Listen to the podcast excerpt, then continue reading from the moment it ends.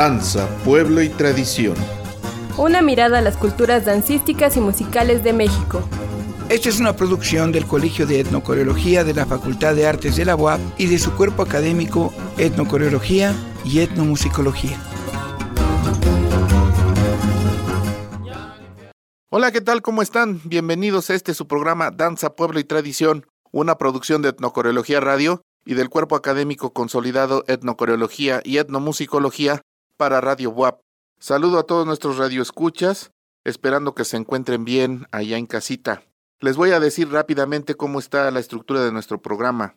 Empezamos con sonidos de la etnocoreología, nos vamos a la cruceta, iremos a un corte y de regreso continuaremos con la segunda y última parte de la cruceta y por último iremos a producciones etnocoreológicas. Esperemos que este programa sea de su agrado.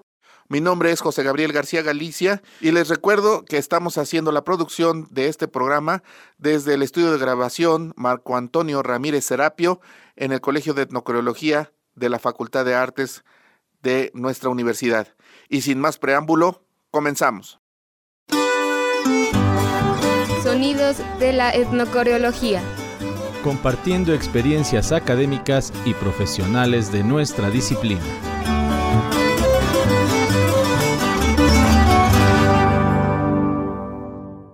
Hola, ¿qué tal? Bienvenidos a esta su sección Sonidos de la Etnocoreología. Particularmente el día de hoy nos acompaña nuevamente los alumnos del octavo semestre de la sección 002 de la licenciatura en Etnocoreología. ¿Cómo están? Bien, muchas gracias. Pues bienvenidos. Les comento, estimado auditorio, que en los dos programas anteriores hemos estado platicando con estos estudiantes acerca de las actividades que realizan en sus materias de particularmente de etnodanza de México y etnomúsica de México.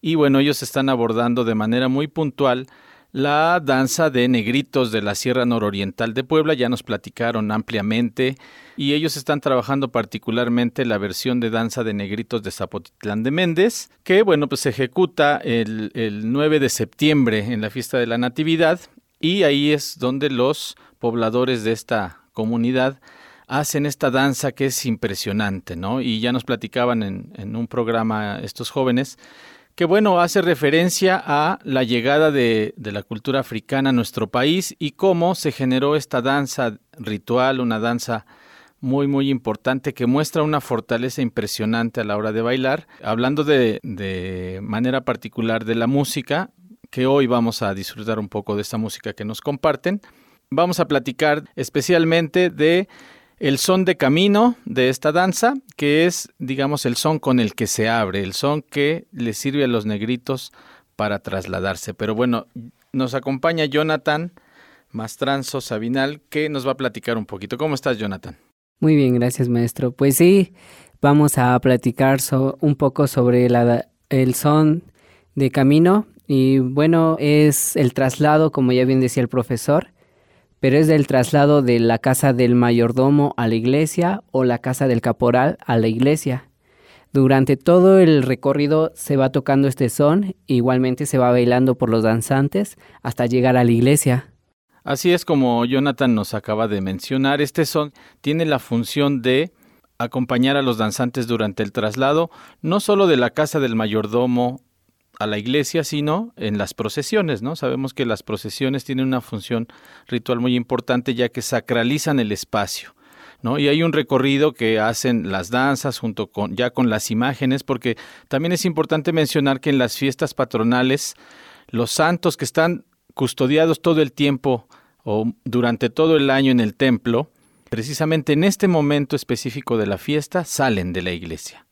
Salen y recorren las calles para, pues, para sacralizar el espacio, ¿no? Es un momento eh, importante en la comunidad porque de esta manera participa toda la comunidad alrededor de este, la procesión. No olvidemos que muchas veces la afinación de los instrumentos en la sierra eh, norte o nororiental, como es el caso, los músicos acostumbran a afinar los instrumentos a veces hasta un tono abajo de, de, lo que los músicos normalmente llamamos el, temperado, ¿no? Y ellos afinan un tono abajo, aunque este, la digitación de los instrumentos eh, sigue siendo la misma, ¿no? Entonces, en el caso particular del son de camino que vamos a escuchar a continuación, La tonalidad es en re mayor y tiene varias partes que le permite a los danzantes avanzar, ¿no? Ir avanzando con un paso y una secuencia melódica determinada y otra secuencia destinada para realizar movimientos eh, individuales. Por supuesto, la cuadrilla siempre va a guardar el, esta formación de cuadrilla y este, van a hacer unos giros y unos zapateados eh, en su lugar. Bueno, pues vamos a, los invito a que disfruten de el son de camino de la danza de negritos a cargo de eh, los estudiantes de la licenciatura en etnocoreología.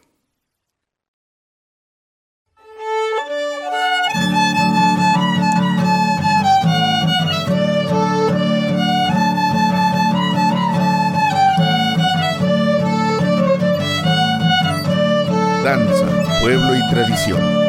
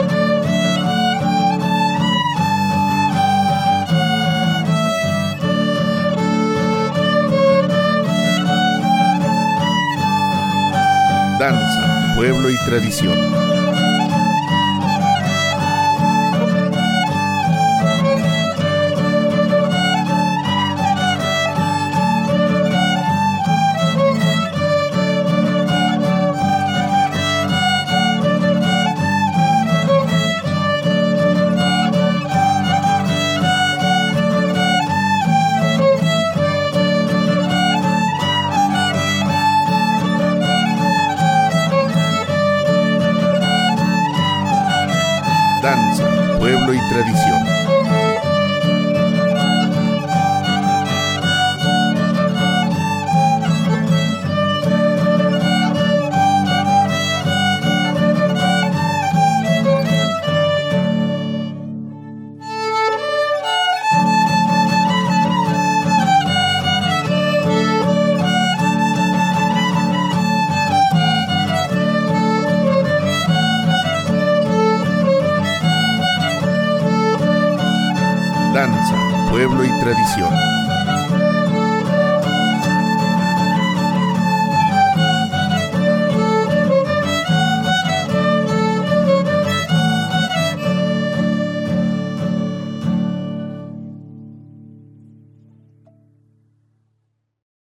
Bueno, pues déjenme comentarles que este son de camino que ustedes acaban de escuchar, pues tiene su dificultad por las secuencias melódicas que implican en el, en el violín. Y bueno, este, ahora Jonathan, platícanos un poquito más acerca de el son que vamos a escuchar a continuación, que es el son del perdón y el son del amarradito.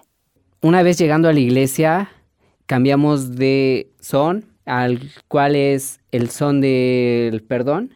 En este son es solemne, es un son con respeto, es donde piden perdón al santo frente de a él. Eh, tienen que guardar mucho respeto en este son. Eh, igualmente, para retirarse de la iglesia, nunca se le da la espalda al santo, se tienen que ir retirando de, frente a él, puesto que darle espalda es una falta de respeto claramente y todo lo que tienen que mostrar en este son es solemnidad. Bueno, y esto formaría el primer momento de todo el ritual de la danza. Pues qué interesante lo que nos comenta Jonathan. Y bueno, vamos a escuchar a continuación el son del perdón y el son del abrazadito que se toca después de este. El son del perdón se toca con una cadencia mucho más lenta que el son del abrazadito. Así que pues vamos a escuchar la interpretación de los alumnos de octavo semestre de la licenciatura en etnocoreología.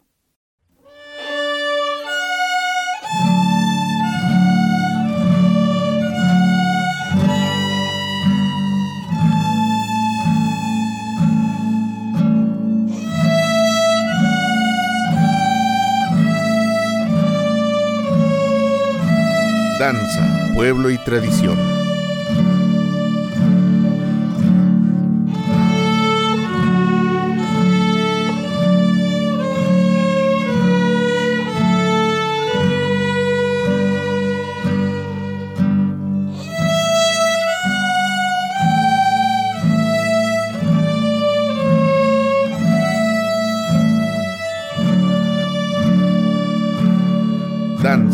pueblo y tradición.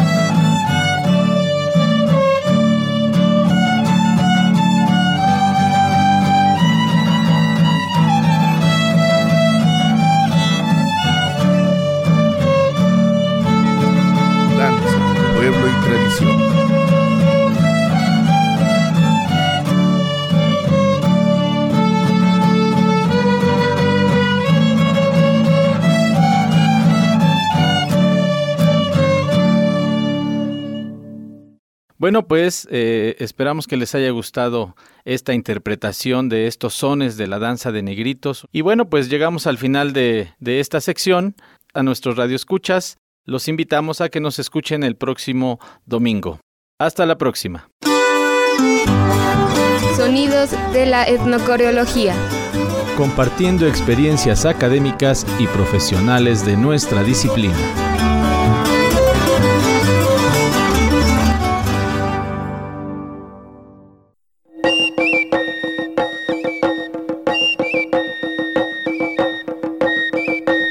La cruceta. Cuatro puntos de vista girando alrededor de un tema. Relacionado con la etnocoreología.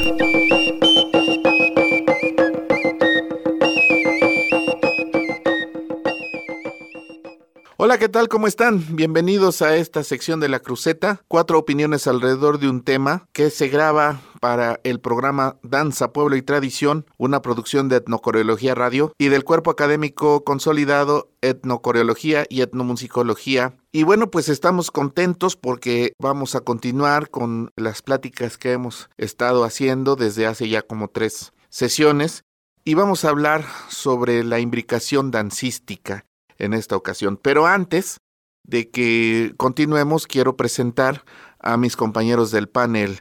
Doctor José Luis Sagredo, ¿cómo está, profe? Muy bien, Gaby, muchas gracias. Pues aquí ya preparados para tener una rica charla y comunicarnos acerca de la danza. Gracias. Al maestro José Juan Pérez. Hola, Pepe, ¿cómo estás?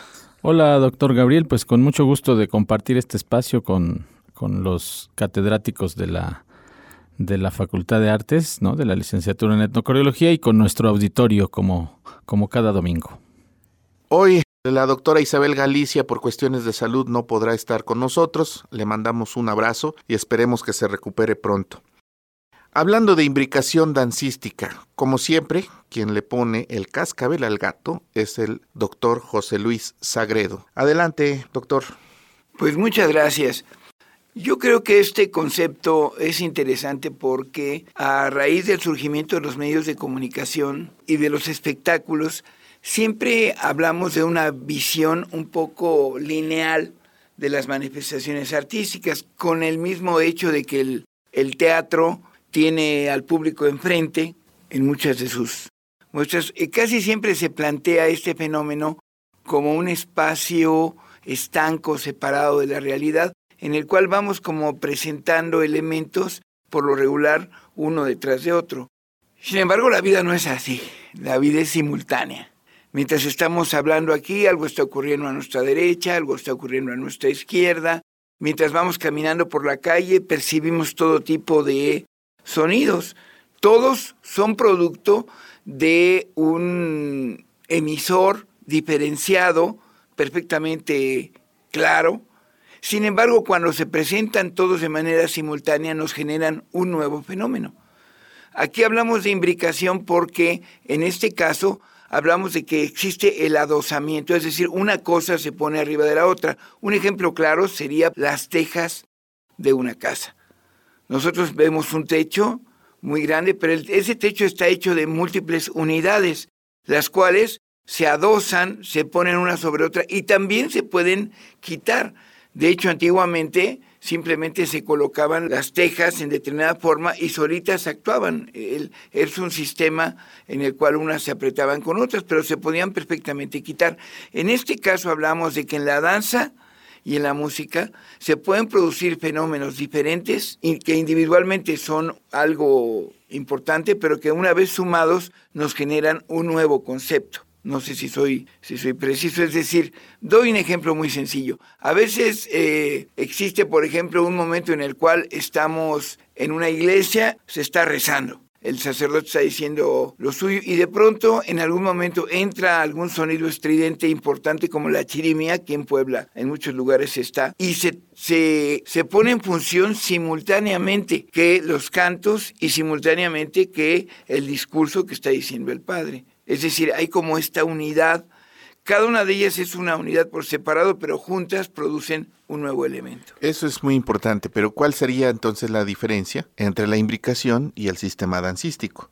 Porque eh, se puede entender que la imbricación dancística es esto que está usted comentando. Todo sucede en un mismo momento, en un mismo lugar quizá, y el conjunto de las situaciones que se van dando te dan un, un resultado diferente a que si solamente uno estuviera viendo o estando presente en una sola manifestación?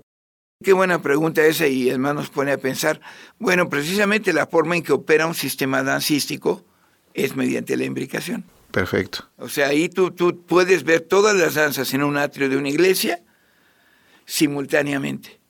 Es decir, están imbricadas. Ahora, una cosa importante que debemos recordar es que, bueno, la imbricación es solo una parte de lo que significa el sistema de danzas, porque, por ejemplo, en algunos momentos el sistema opera a través de ciertos sones que comparten, a través de ciertos momentos, a través del mismo, decíamos la sesión anterior, de cómo sus personajes se relacionan incluso a nivel de un modelo de equivalente al casamiento, y de esta manera se está sustentando la articulación y el sentido, la eficacia de todas estas manifestaciones. Gracias, gracias, maestro. Pepe. Es, decir, que eh, nada está sucediendo porque sí, ¿no? O sea, cuando llegamos a una festividad, no es que se le ocurrió al, por ejemplo, al perro de los tejoneros correr.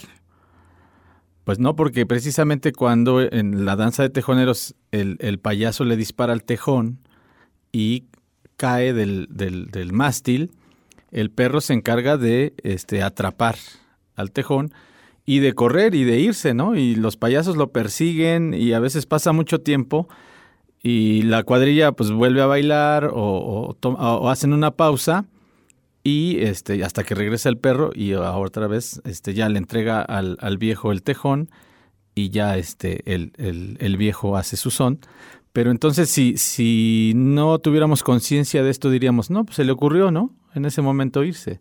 Pero al analizar ya toda la estructura de las danzas, vamos viendo que esas pequeñas cosas que van sucediendo tienen una razón de ser, no hay nada suelto, ¿no?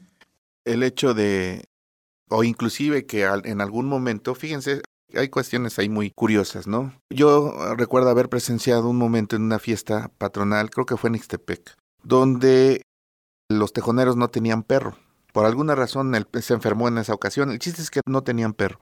Y quien se hizo cargo de agarrar al tejón, ya que lo habían matado, fue un grasejo vestido de jaguar, ¿no? Sin embargo, en ese momento él ocupó ese espacio ese hueco que estaba y recuerdo muy bien que el payaso principal fue por un ah, con un señor que estaba vendiendo tamales, el tamalero le, le regaló el tamal y se fue y se, se lo cambió al, al gracejo, al jaguar, se lo cambió por el tejón, el tamal se lo cambió por el tejón. Otra cuestión que estoy recordando es el hecho de que también el, el diablo, por ejemplo, de los Migueles, este, llega el momento en que lo apresan y él se, se, suelta y se va corriendo, pero con todo lo que da, y atrás de ellos, atrás de él, los ángeles, ¿no? Y lo tienen que perseguir por todo el pueblo hasta que lo pescan. Yo recuerdo haber visto que Diablo iba corriendo y que se sube al palo encebado. Se subió al palo encebado y sí logró este, alcanzar, incluso hasta se jaló uno de los, de los regalos que, que ponen en el palo encebado. Y ya que se bajó, lo agarraron los, los, los, los Migueles y se lo regresaron a donde era la, eh, bueno, donde estaba el performance, ¿no? Creo que en ese sentido es, es esa parte, ¿no? Es, es eh, la implicación habla, habla del todo, ¿no?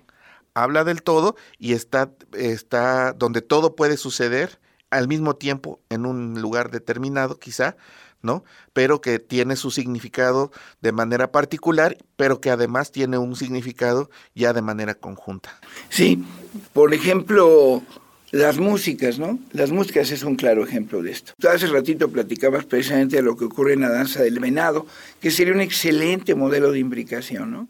Claro. Eh, tenemos eh, si quieres comentarnos esa sí, Bueno, eh, antes de que platiquemos eso, yo creo que es hora de que nos vayamos a un corte.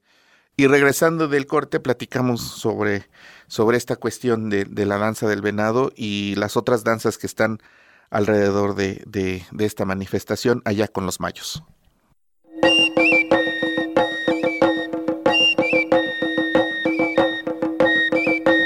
La cruceta. Cuatro puntos de vista girando alrededor de un tema. Relacionado con la etnocoreología.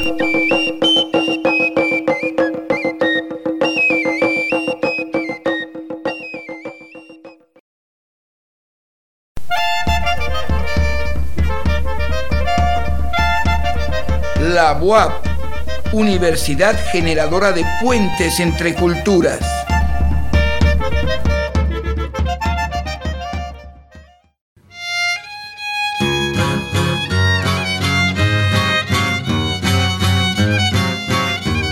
Benemérita Universidad Autónoma de Puebla. Generando puentes entre culturas.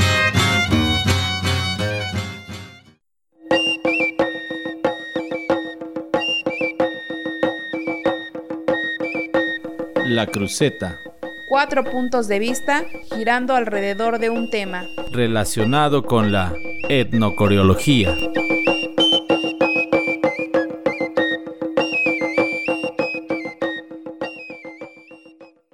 Bueno, pues ya estamos de regreso en este en esta sección La Cruceta, cuatro opiniones alrededor de un tema que está dentro del el programa de radio Danza, Pueblo y Tradición, una producción de Etnocoreología Radio y del Cuerpo Académico Consolidado Etnocoreología y Etnomusicología para Radio WAP. Estábamos hablando sobre el concepto de imbricación dancística y estuvimos hablando acerca de algunas cuestiones que creemos que son importantes de tomar en cuenta y eh, el maestro, eh, perdón, el doctor José Luis Sagredo, nos comentó o, o, sugirió que se hablara sobre el ejemplo de la danza de venado de los mayos de Sinaloa.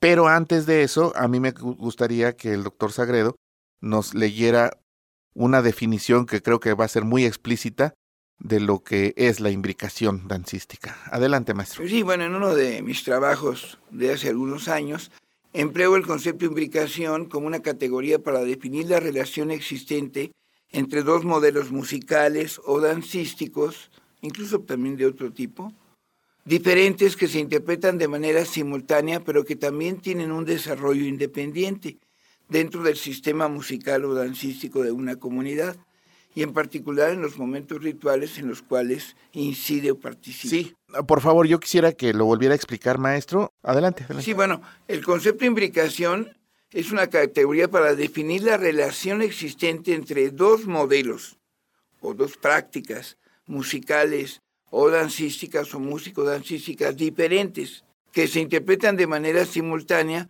pero que también tienen un desarrollo de manera independiente dentro del sistema musical de la comunidad, que es el caso del que tú estabas hablando. Así es. La danza del venado es la danza del venado como tal, y los pascolas son los pascolas como tales. Los pascolas tienen un desarrollo importante y habría que platicar cómo opera esta, esta imbricación, ¿no? Sí, de hecho, recuerdo que en alguna ocasión que fuimos a San Miguel, Zapotitlán, allá en, en Sinaloa, estábamos viendo precisamente la, la danza del venado donde además de que era una, una manifestación completamente diferente a la que a la que se ha difundido, que es la, la que la gran mayoría de la gente conoce, eh, estaba la danza, este, bueno, dentro de las, dentro de las manifestaciones que se daban ahí, estaba la danza del venado, los pascolas y los judíos. Y cada uno trabajaba de manera independiente, tenía su grupo de música iba con su propia lógica, por decirlo así. Pero llega el momento en que se reúnen o confluyen en un mismo espacio las, tres danzas, ¿no? Los tres, las tres manifestaciones. E inclusive hay un momento donde el, el venado como que juguetea, como que se burla de los pascolas los hace caer en algunas travesuras, dando a entender que el venado es muy, muy, muy inteligente y que los pascolas caen en sus trampas. Y los judíos están alrededor tocando, siempre sonando, o sea, aparte de la música de, de los pascolas y, de, y del venado, este, eh, los judíos están alrededor a lo lejos, pero están, eh, forman parte del de, performance, ¿no?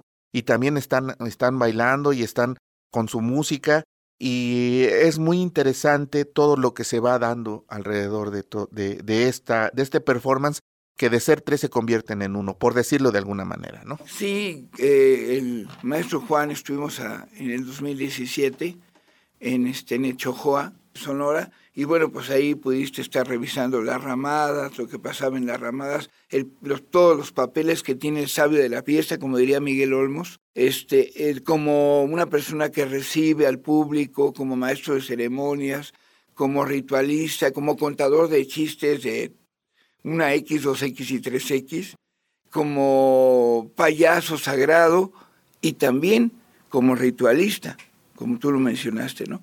Cuando tocan con una dotación instrumental tienen un comportamiento y cuando tocan con otra dotación instrumental tienen otro comportamiento. Y estas maneras en las cuales se van imbricando dos danzas como los pascolas y como el venado, porque además quizás aquí lo interesante es que cada uno opera con su propia música. O sea, los músicos, como tú bien dijiste, de los pascolas suenan para el pascola y el venado y sus músicos suenan para el venado, pero se tiene que tocar simultáneamente para que se produzca la eficacia ritual. Y, y, y además lo que se convierte, o, que, o en el momento en que el venado y los demás danzantes se convierten como en los directores musicales de, de, las piezas, ¿no?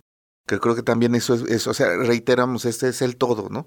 Es el todo y que está ahí. Este maestro José Juan, ¿quieres comentar algo? Pues nada más que quizás en el caso de la Sierra Norte encontramos justa, ju, justamente esta imbricación eh, en varios momentos de la fiesta, ¿no? Por supuesto la, la procesión, por ejemplo, es uno de ellos, en el que pues se van haciendo los cantos, puede ir la banda de música y cada danza pues lleva su música. Entonces, en ese momento se imbrican todas ellas. También cuando la procesión eh, llega a la iglesia, y hay un momento ahí de, de, miles de sonidos, porque no solo son las músicas, son los cascabeles, son las maracas de los danzantes, los, cohetes. los, los gritos de los, de, los, de los personajes de cada una de las danzas, es, que van generando esta atmósfera sonora, ¿no? Que, que si quitáramos alguno de ellos, tal vez ya no sería, pues evidentemente no sería igual, ¿no? Y, y, y sí, sí nos, nos generaría como extrañeza el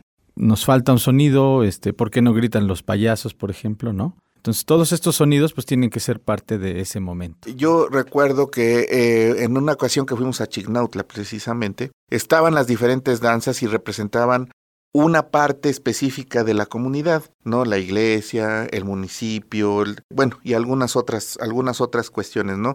Recuerdo que los, los Santiagos eran los, el municipio, me, medio me acuerdo que era así. el municipio. Los Pashles tenían otra, otra, mm, eh, representaban a otra, otra cosa, ¿no? Y la iglesia eran representados, me parece que por los negritos. Una cuestión así, discúlpenme si tengo algún error. Pero las coyoleras eran los, las que llevaban, iban al frente de todo.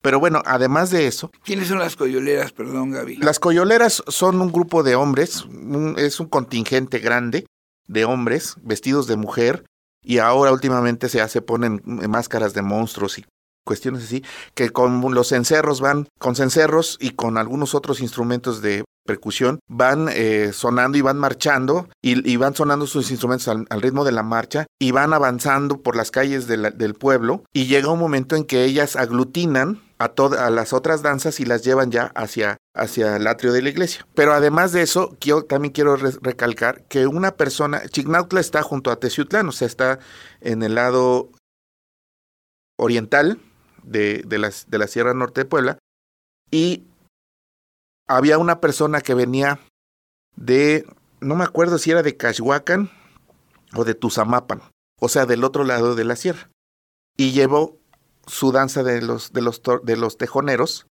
y él les enseñó a la gente de, de Chignautla y ellos se insertaron dentro de la, dentro de la, la fiesta patronal, ¿no? Entonces, ¿cómo es que todo puede ser de repente eh, articulado, exactamente para que funcione lo que estabas comentando. Puede ser que de repente algo, algo salga, pero inmediatamente va a ser sustituido por otra parte, que a lo mejor no va a ser lo mismo, pero va a ser algo que sea funcional para la comunidad. Ese es el sistema. Exactamente. Entonces creo que, que es muy importante establecer que la imbricación y sistema están íntimamente relacionados.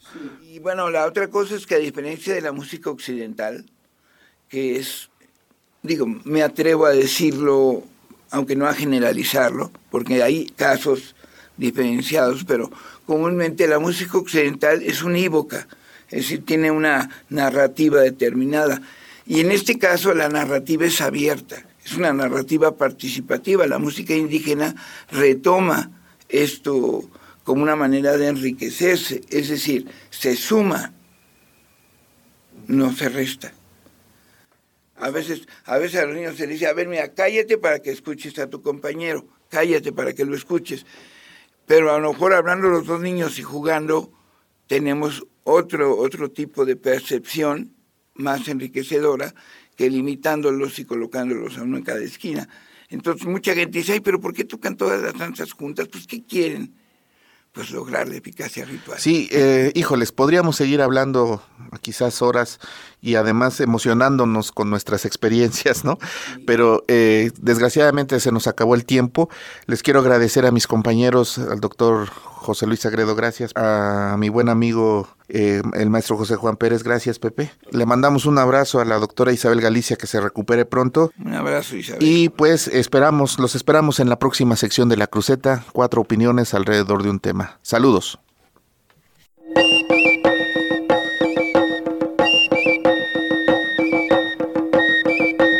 La Cruceta cuatro puntos de vista girando alrededor de un tema relacionado con la etnocoreología.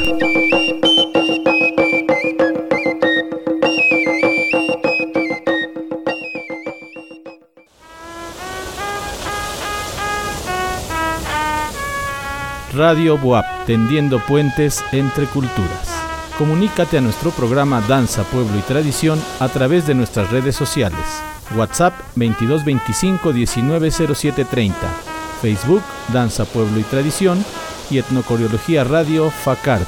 Twitter arroba Danza Pueblo. Instagram Pueblo y Tradición. Esperamos tus comentarios.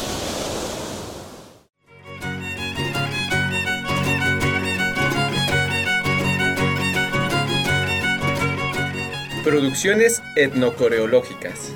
Más de tres lustros de materiales creados por los miembros del Colegio de Etnocoreología.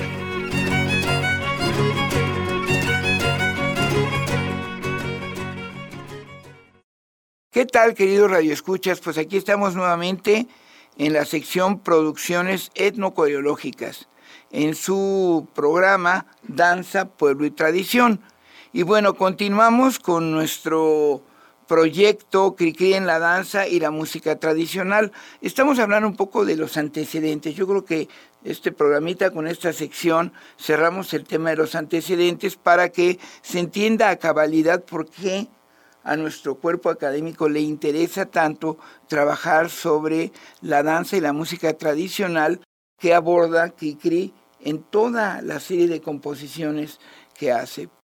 Para eso contamos con la presencia de nuestro querido compañero, músico y docente, Eduardo Villegas Rodríguez, que nos acompañó ya en el programa previo a este que estamos presentando a ustedes. ¿Cómo estás, Eduardo?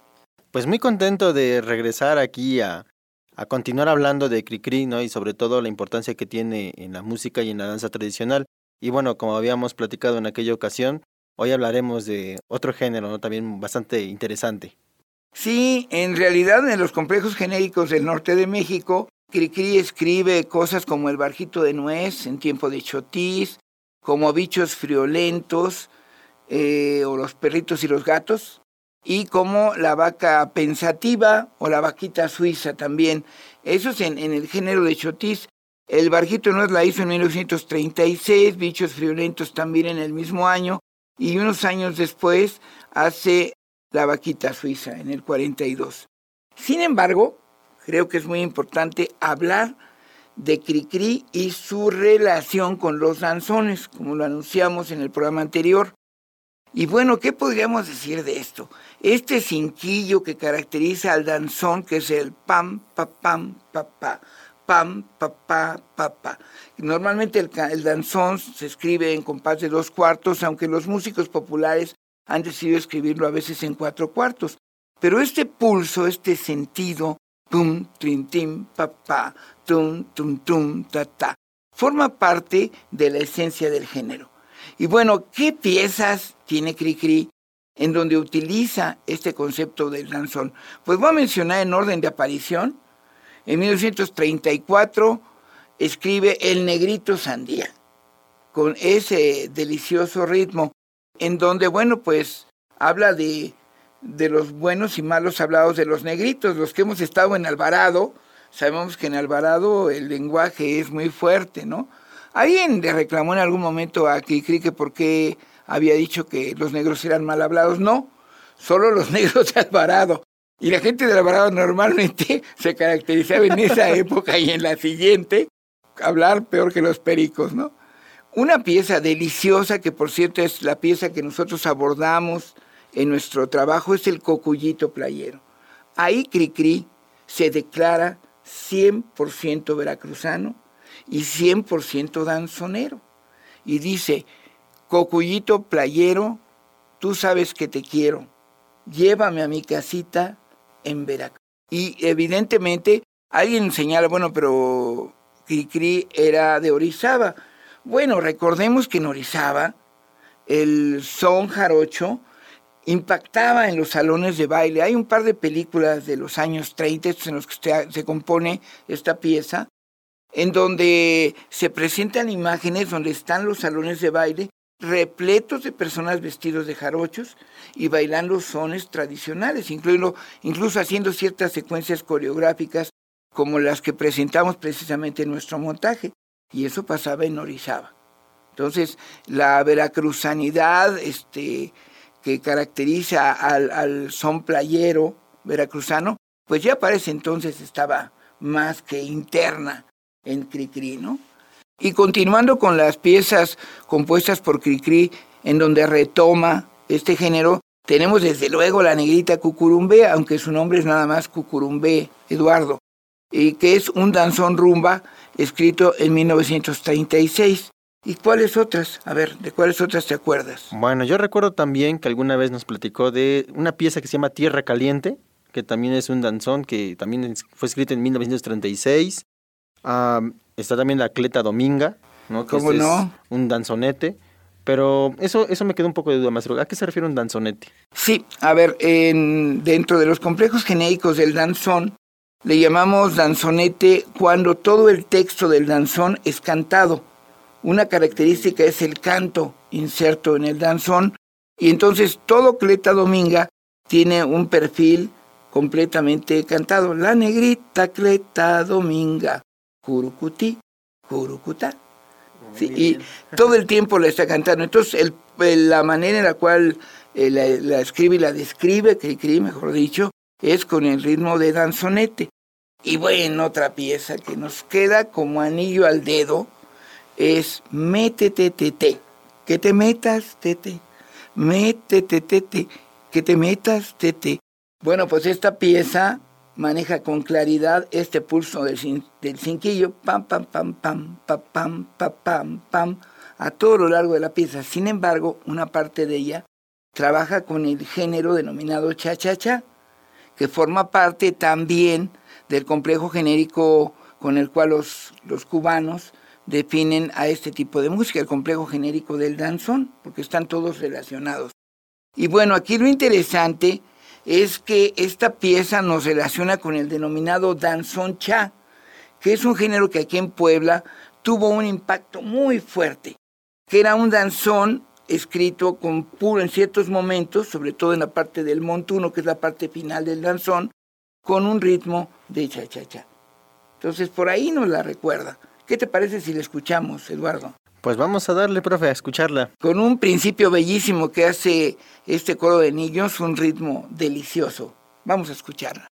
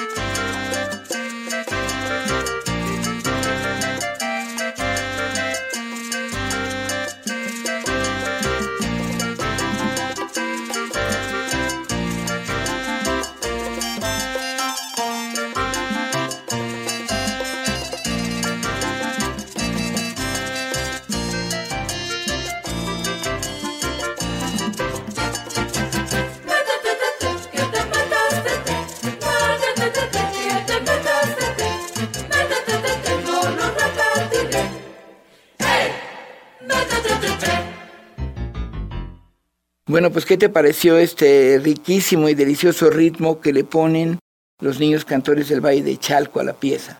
Bueno, profe, pues desde la inserción de las maracas y pues esos ritmos que conlleva, híjole, la verdad es de que ahorita que lo estábamos escuchando, se deja uno llevar, ¿no? Con eso, con esos ritmos. Es, es muy bonito esa, esa interpretación que se realiza. Está tan rico hablar de estas producciones etnocoreológicas El próximo programa presentaremos ya cómo se desarrollaron estos géneros y qué piezas abordamos en nuestro montaje, ¿no? Que por cierto, lo estamos enriqueciendo constantemente, ya encontramos algunas piezas más y bueno, esto es inacabable, Cricri es tan rico, tan importante, que es realmente algo que no se termina, ¿no? Este hombre es impresionante su capacidad. Yo no sé en qué momento cuestionaron su producción. Yo he escuchado que algunos estudiosos de la música dicen que bueno, que la música de Cricri, por Dios, tocó un montón de géneros, le entró a muchísimas cosas y bueno, fue un... es impactante su obra, ¿no? Claro que sí, maestro, tan así que precisamente estamos hablando de él y pues nuestro proyecto se basa en, la, en todo esto que él ha realizado. ¿no? Y pues igual, yo creo que en, en la siguiente semana, pues hablar de lo que nosotros aquí en Enocrología hemos realizado, también se nos va a a ir muy rápido, porque realmente es un gusto, ¿no? Trabajar con ese tipo de producciones. Sí, compositores. Bueno, pues eso es todo por hoy. Muchas gracias, querido auditorio, y estamos aquí al pendiente. Gracias, maestro Eduardo. Gracias, maestro Sagredo. Hasta luego.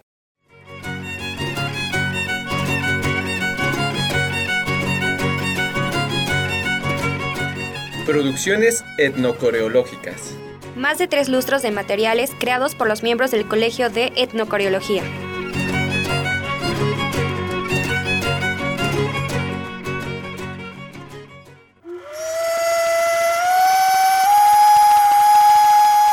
Radio Boab, tendiendo puentes entre culturas. Comunícate a nuestro programa Danza, Pueblo y Tradición a través de nuestras redes sociales.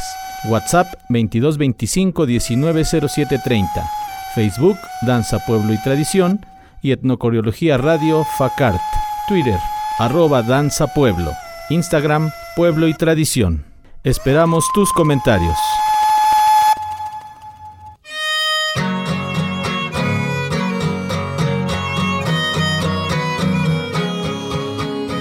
Pues bien, estimados radioescuchas, hemos llegado al final de esta emisión. La producción de este programa estuvo a cargo de los doctores José Gabriel García y José Luis Agredo. También participaron la doctora Isabel Galicia López y el maestro José Juan Pérez. La grabación y edición estuvo a cargo de las maestras Itzel Teresa Reyes y Lidia Luis González, así como de los maestros Adrián Jiménez y Eduardo Villegas. En esta ocasión contamos con la participación especial de los alumnos del octavo semestre, sección 002 de la licenciatura en etnocoreología. Hasta pronto.